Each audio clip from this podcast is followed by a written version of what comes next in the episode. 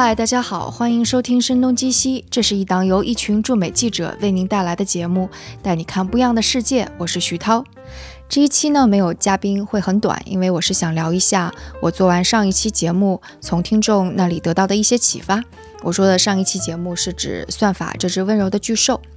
呃，首先第一个，我是想提到听众曾家俊在小宇宙的留言，他是建议我说应该少用 general 算法这个词语，因为算法是一个 fancy term for solution。他说加减乘除也是算法，菜谱也是算法。如果我们讲推荐算法，就应该特指推荐算法，不要给一个模糊的概念。那我看完之后，我是觉得他说的蛮对的。然后我就意识到，我是从来没有清晰的去想过，当我在说算法的时候，我究竟指的是什么？我是不是一直很模糊的把推荐算法和别的什么图像识别算法呀之类的都混为一谈了？那我觉得这个的确。是一个，特别是在做节目的时候，不是一个特别好的做法吧？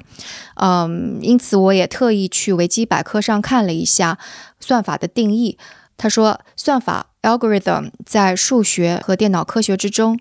是一个被定义好的计算机可实施之指示的有限步骤或次序，常用于计算、数据处理和自动推理。欧几里得算法被人们认为是史上第一个算法。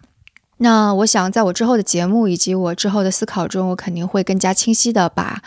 推荐算法或者其他的算法啊分开来去思考。我想这肯定也能够给我带来更多的进一步的思考吧。也多谢曾家俊了。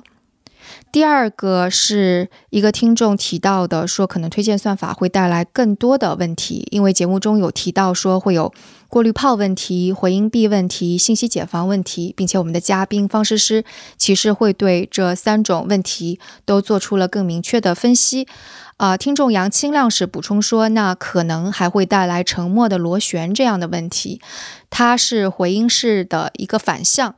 意思说的是，在一个环境中，因为反馈的差异会导致我们对群体内意见的判断造成差异，进而反过来影响我们的本身的动作，或者是让我们一起都沉默了，或者是更加坚定自己的观点，然后做出更加极端的事情，进而形成同盟，就进一步的去行动吧。所以我觉得这个补充也是蛮有意思、蛮有趣的。之后是很多听众会。说，既然推荐算法已经给我们带来这些问题，那有一些我们是可以去对抗它的。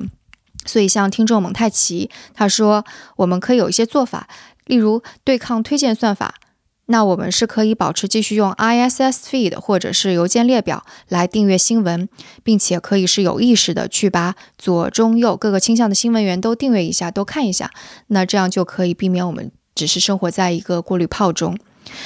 另外一个听众 night 一六八，他说到，除了用 IS feed 来订阅更加广泛的新闻来源之外，我们也是可以扩充闲暇时间获得信息的渠道，例如多阅读实体书，然后并且合理安排线上线下获取信息的时间比例，不让自己完全的沉浸在虚拟的世界当中。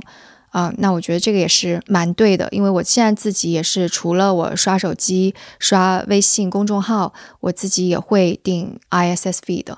我会在我的邮箱中也订很多的新闻源。当然，我更大一部分的阅读其实是来自于书籍的，因为我觉得书籍其实是更加详尽、更加透彻的分析一个问题最好的来源。所以，我想有一些听众在评论中推荐的书，我也想在这里念出来。因为如果大家对书感兴趣的话，也可以去找。王周标是推荐了《算法之美》这本书。嗯，除了书之外，犯困困不团他说听完这期再去看《无敌破坏王》会很有画面感。那我想可能大家可以再去看一下。然后，另外一位听众熊童子是推荐了另外一档播客，同样也是讨论这个话题的。这个播客是《废物朋克》，然后其中一期是推荐算法工程师来砍大山的一期。这一期我还没有听，那这周我也会找出时间来听一下。然后还有一位听众是，我想可能读音应该是云帆吧，因为他是用的。那个拼音，他是特意写来邮件推荐了一个学术界的拓展阅读的方向，因为他毕业于美国的卡内基梅隆大学，是 School of Computer Science 学院下的 Privacy Engineering Master Program，这是一个成立了快十年的专门研究隐私数据与计算机系统相关领域的项目，所以他说在。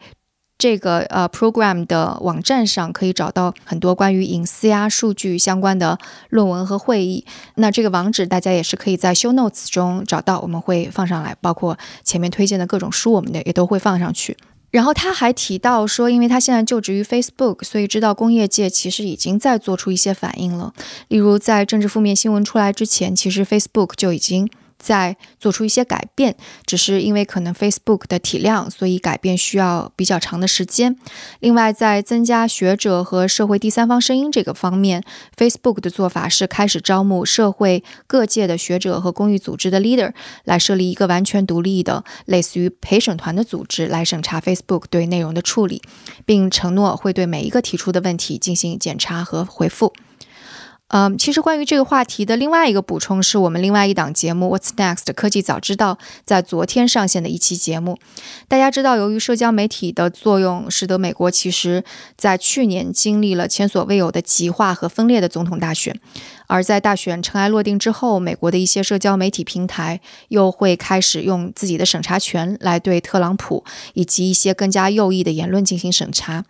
这样就造成了一个反应，是很多对此不满的人就会涌去另外的一些平台，例如 Paler，。那但这些平台本身也惹来了更多的争议，甚至包括被封杀。所以对此感兴趣的听众是可以去听一下这一期的。当然，可能也会有人问说，《What's Next》科技早知道是一档什么节目？那这是我们硅谷早知道改版之后的新名字，因为我们发现创新在硅谷之外的更多地方冒了出来，我们也不想限制住自己的视角，所以想从硅谷走出去，去看更大的世界，也把更多科技和创新带来的影响力通过播客告诉大家。所以改版之后的节目依然是会非常的专业，非常的前沿，但会触及到更多和科技创新。有关的东西，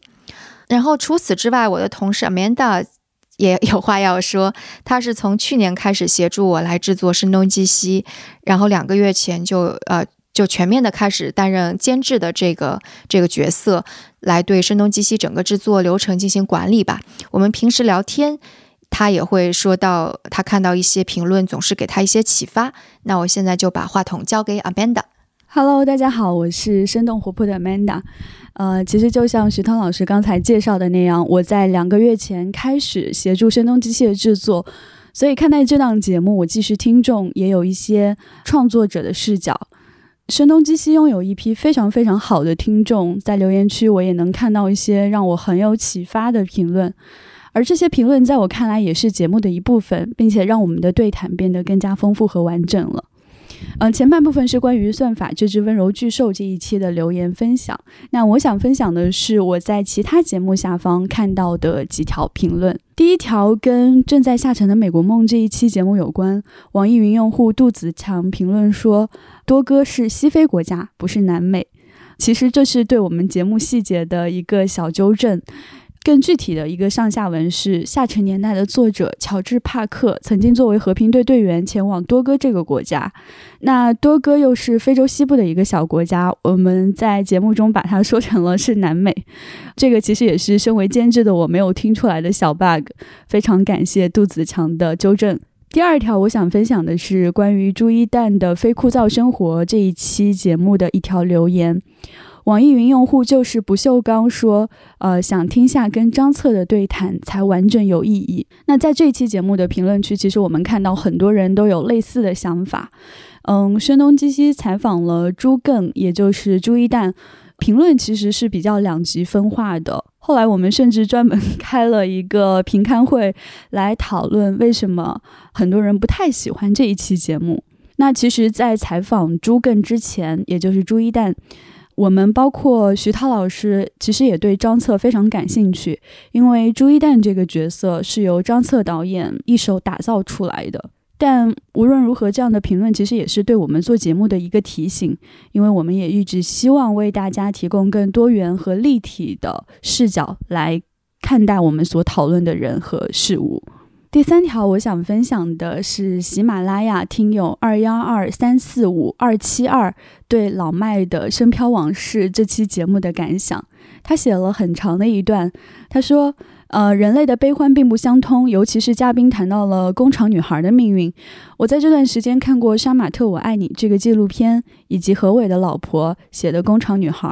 我第一次来深圳是两千零五年，住在亲戚家那会儿，每次进市区都是通过梅林关。在深圳没有待到一年，那个时候我已经觉得深圳市区很繁华了。然后我后来来过几次深圳，都是来拜访朋友。两千零八年、二零一四年、二零二零年，我感觉深圳的市区和比较偏远的地方差距还是很大。比如我去过的后海那一块儿，又很像我在的城市澳洲的布里斯班，尤其是保利剧院那里。那一带的商圈又让我想到了香港，但是宝安的福永或者沙井还是贴满了很多招工的小广告，都在工厂门口。也许如我朋友所说，什么样的人都可以在这个城市找到自己的一个位置。其实他的最后一句话让我非常的有共鸣。虽然我没有在深圳待过很长的时间，但是深圳这座城市给我的感觉是非常年轻、非常有活力，然后也是充满希望的一个感觉吧。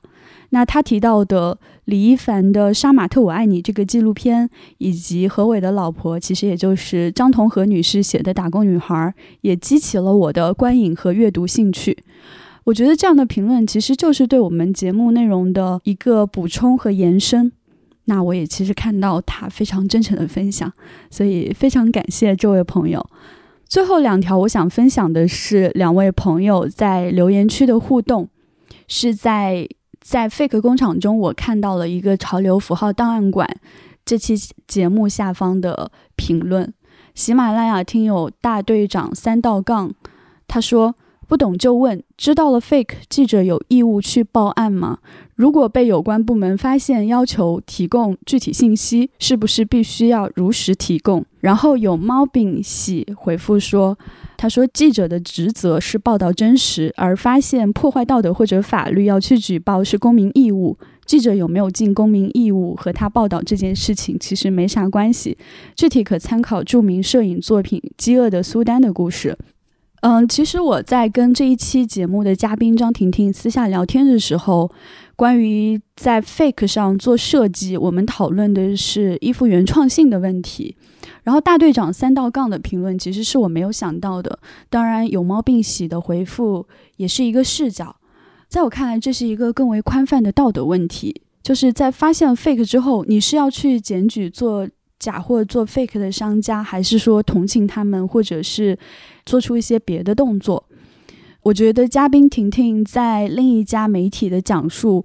其实是可以作为一个回应的。他是这样说的：“他说，当你看到更多之后，就不再会像以前那样的二元论，就像 fake 的存在到底是好是坏，我不好说。我反而觉得应该让更多的消费者去清醒过来，去做他们真实的选择，而不是被消费的圈套去推着购买。所以我并不是因为同情他们而去做任何事情，